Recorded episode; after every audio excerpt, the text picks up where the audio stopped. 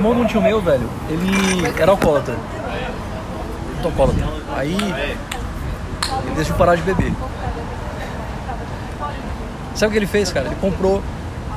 Na verdade já tinha um barzinho em casa. Ele pegou todas as bebidas e colocou embaixo da pia. E nunca mais bebeu de novo. Por quê? Porque ele entendeu que quando não tinha. Toda vez que ele ia parar de beber e jogava as coisas fora, ele tinha um senso de necess- a necessidade. O consciente dele falava, cara, você não tem, vá atrás. O dia que ele deixou em casa, ele falou, eu não vou atrás porque eu sei que tem aqui em casa. Eu não vou mais beber. Ah, os meus ele, avós entendeu? eles têm uma, uma abordagem não parecida, né? Mas eles também conseguiram, eles tinham um grave problema com o alcoolismo e com o cigarro. São vícios assim extremamente difíceis de largar. Meu pai fala de largar o cigarro até hoje, mas meu pai nunca, nunca conseguiu, entendeu? Só que meus avós eles tiveram um apoio que era a fé que eles tinham, por exemplo, na, na santa padroeira deles, que era Nossa Senhora Aparecida. E aí eles chegaram e falaram, ó, meu avô chegou e falou assim, olha, se um dia eu beber de novo ou pegar num cigarro, eu quero que a minha mão apodreça e caia. E desde então, ele, ele baseou toda essa construção toda na fé que ele tem, por exemplo, na... E tipo, e mesmo assim ele conseguiu, ele conseguiu parar. Então, bizarro, né? Você vê como que as pessoas conseguem parar isso. Não foi na primeira vez, quantas vezes ele tinha dito?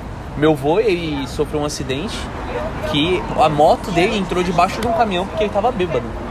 Ele tem uma, como se fosse uma cesárea aqui, que abriu as coisas, tiveram que colocar pra dentro tudo de novo.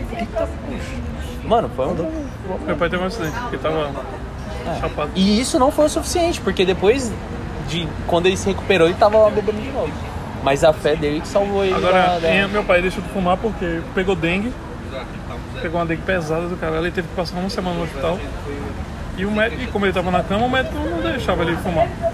Meu pai era de fumar 3, 4 maços de cigarro por dia. Pô.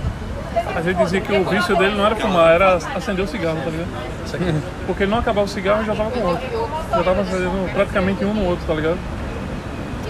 Aí ele passou uma semana, começou a sentir o gosto das coisas, porque quando você fuma, você deixa de sentir cheiro das coisas direito, deixa de sentir o gosto.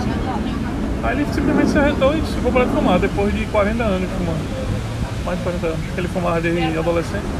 Caralho, ele é vivo ainda? Não. Aí morreu, faz 3 anos que ele morreu, mas com certeza já tinha parado de fazer mais de 10 anos que ele tinha parado de fumar. Mas descobriu câncer, já tinha dado metástase, ninguém sabe se foi, começou no fígado e foi pro pulmão ou se foi do pulmão pro fígado, tá ligado? Mas foi consequência de bebida e. Cara, sinto fumo. muito, sinto muito por você, velho. É, Meu pai ele teve uma experiência também, mas fumava e tal, aí casou, me teve. E aí quando que tava na gravidez, ele falou, falou vou parar de fumar. Aí falou que tava num bar assim, falou, tava com os amigos. E ele falou, ó, esse aqui é o último cigarro que eu fumo. Fumou, jogou, no, jogou a primeira fora.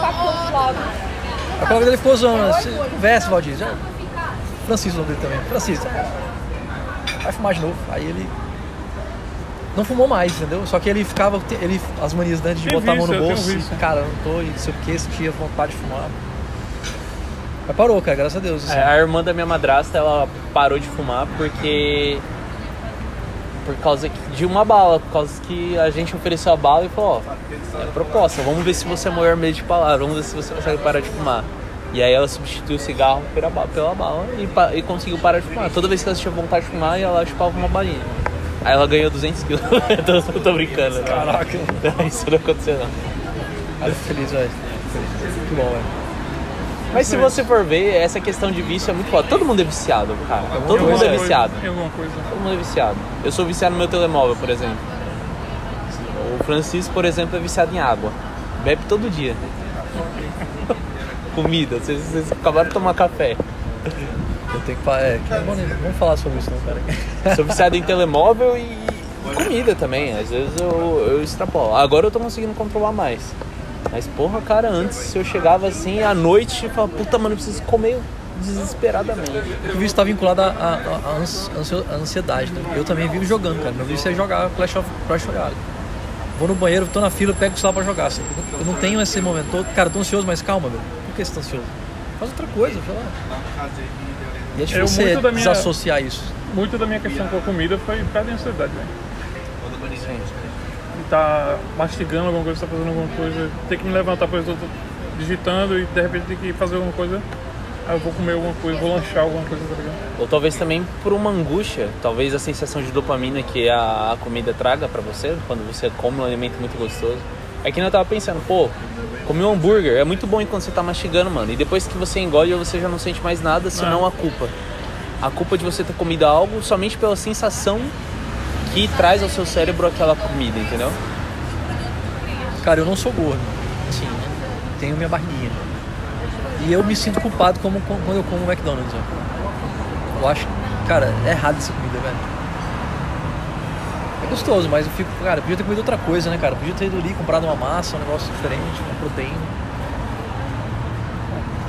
Foi que nem eu, eu tava lendo, eu tenho um livro que eu tô lendo lá que é a, Arte de Ligar o Foda-se, que ele fala um pouco sobre isso, né? Que você tem a, a questões dos, dos prazeres, que o prazer nada, nada mais é do que uma recompensa que não vale a pena, entendeu? Então, pra isso você cria valores. E mas o prazer é uma coisa que vai trazer a longo, a curto prazo vai ser muito bom pra te sanar aquela necessidade, mas a longo prazo não. E, por exemplo, ele fala várias coisas é, que não tão que são o oposto, né, disso.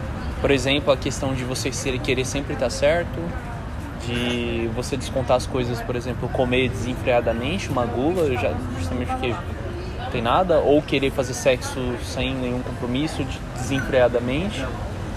E na verdade o, oposto disso é muito legal. Por exemplo, você gerar uma discussão. A humildade é o oposto, por exemplo, dessa questão de você querer sempre estar certo. Um compromisso com alguém por alguma coisa maior, ou você encontrar algo no ser humano que faça com que você ajude, por exemplo, filantropia, ou não sei, ajudar, por exemplo, uma atividade que, de entregar comida na rua, por exemplo, para moradores de rua. Mas algo que, assim, vai ser do- doloroso, sabe? Sempre tem um caminho doloroso. É muito ruim você chegar e falar, por exemplo, às vezes você fala, pô, mano, tô errado. E aí eh, você ficar naquela ansiedade das pessoas, falar, pô, o cara é mó burrão, falou um monte de merda aí, isso muito tá errado. Mas esse é um caminho pra que, pra que você co- consiga as respostas, tá ligado? Entendi. Faz todo sentido. E aí, vamos nessa? Bora. Pausa. Esse foi o nosso primeiro podcast.